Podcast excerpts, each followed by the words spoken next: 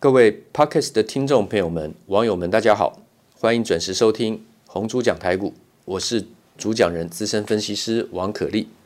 现在时间是十二月十四号礼拜一下午的收盘时间以后，大盘最近的波段高点来到一万四千四百二十七点。那么礼拜五的最低点一万四千零八十一点，其实也还好，因为礼拜五当天就收在一万四千两百六十一点，跟那个最低点差了一百八十点，留了一个很长的一百八十点的下影线，影子的影啊。那么通常这种急跌之后留下影线，盘中啊，它是一个短期的，好像止跌讯号，但是它涨到高档创高附近，那倒未必，还会再反复测试都有可能。那是不是代表大盘结束了，多头结束了？当然不是。这个这个资金的行情可能会走很久啊，千万不要小看。现在在一万四千多点，不要说一万四了，当初在一万接近一万三千点的时候，大部分人大概下车都下车了，也提早放空的也放空了，放空还不止在一万三呢，其实在一万一万零五百点开始到一万一千五百点就很多空单进场，到现在了还在撑嘛，对不对？啊，那当然这是个人的自由了，我也没没什么好再多去讲解跟批评的，因为。做多看多的人跟放空看空的人逻辑相反哦，有什么好讲这么多嘞？对不对？好意也不见得大家会认同啊，对不对？那我讲给你认为持续有机会股票想做多赚钱的听众，也许你比较适合继续听下去。如果你坚持是认为要听到放空的、看空的、看跌的、看大跌的、看崩盘的，那也许我的节目并不适合你啊。不是说王可立不能看空，不也不会看大跌，也也不承认会有崩盘这种事情。但不是现在啊，还早得很，因为这个资金行情已经很明显了。各位有去注意到台币的汇率吗？最近升到哪里？升到二十八点一五元，从三十点五，今年的三月份，也就是当时疫情让台股跌到八千五百二十三点的时候，台币当时对美元贬值到三十点五元。我们是属于间接报价的货币，indirect quote 啊，直接报价像英镑啊，那就是一英镑兑多少美元，那个是这个直接报价 direct quote。我们所有的你说像日元、像韩元、像台币，好像德国马克、像瑞士瑞瑞士法郎啊，这些通通都叫间接报价，也就是说。三十点五，在今年三月份的时候，台币对美元的汇率，一美元等于三十点五元的时候的台币，到现在变成二十八点一五，三十点五到现在二十八点一五，数字变小了，但是大家知道台币叫做升值，一块美金本来可以换三十点五元的台币，现在一块美金只能换台币二十八点一五元，对不对？所以台币是相对于这段期间来讲，台币比较值钱，是升值的。容我讲这么细、这么简单、这么基础的东西，因为我一再强调，我们这个是幼幼蝌蚪班啊，程度很好的话，就别会浪费你的时间啊，并不适合。那我讲这个台币是要表示一个重点，你听到这里就会了解，热钱不断的涌入台湾，这个热钱涌入台湾要去哪里呢？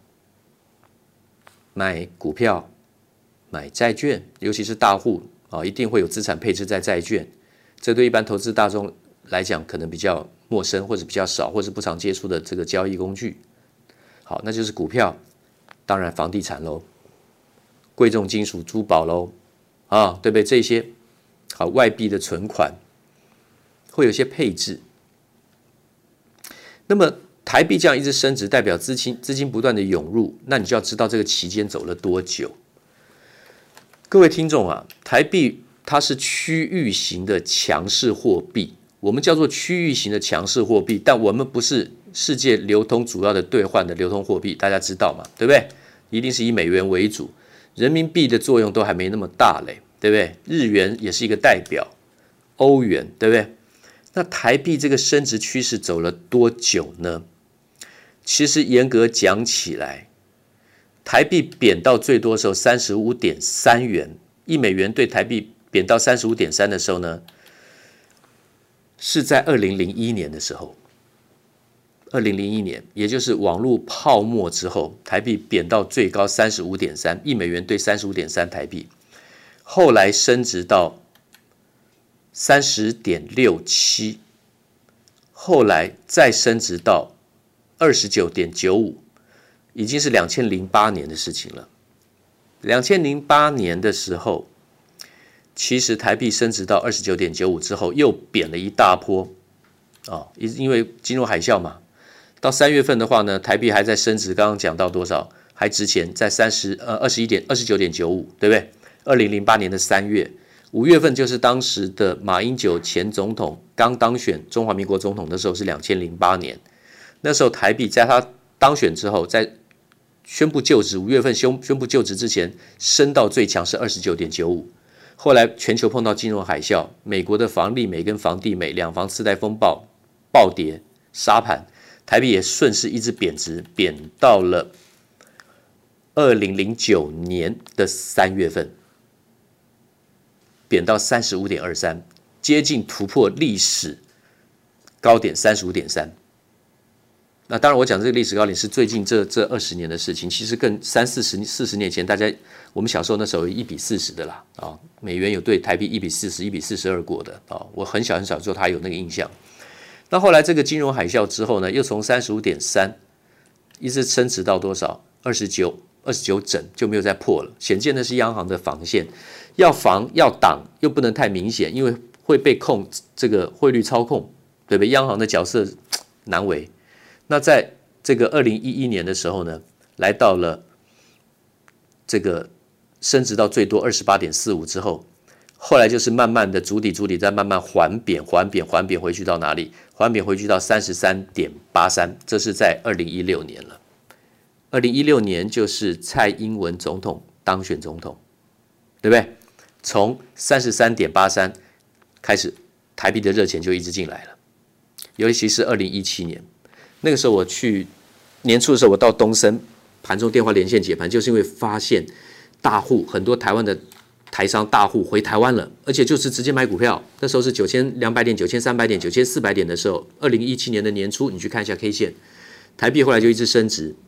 一直升到哪里？一直升到了二十九点零三，然后后来再小贬了，等于是汇率控制啊，不要讲控制了，就是说主主升了哈。台台央行会有些任务在阻升，因为台币升值对我们以出口为导向的台湾来讲是比较不利的，贬值对出口商是有利的，换回台币的话可以拿比较多钱。那如果是升值的话呢，我们由外采购的成本会降低，可是我们的汇兑会造成损失，对于出口商来讲是不利的。但是呢，贬到最多就是三十一点七二，这是二零一九年去年的八月。好了，我现在讲了半天，终于要讲到现在的重点了。从去年的八月三十一点七二，一美元对台币三十一点七二，间接报价的台币来说，已经升到现在多少？二十八点一五。这个二十八点一五已经破了过去二十年以来升值的极限了。所以各位最近有没有听到频频跌破央行的底线，没办法哦，央行没有办法说去阻升到特别大的一个程度哦，美元还是续贬，台币继续升值，所以国内什么东西会强？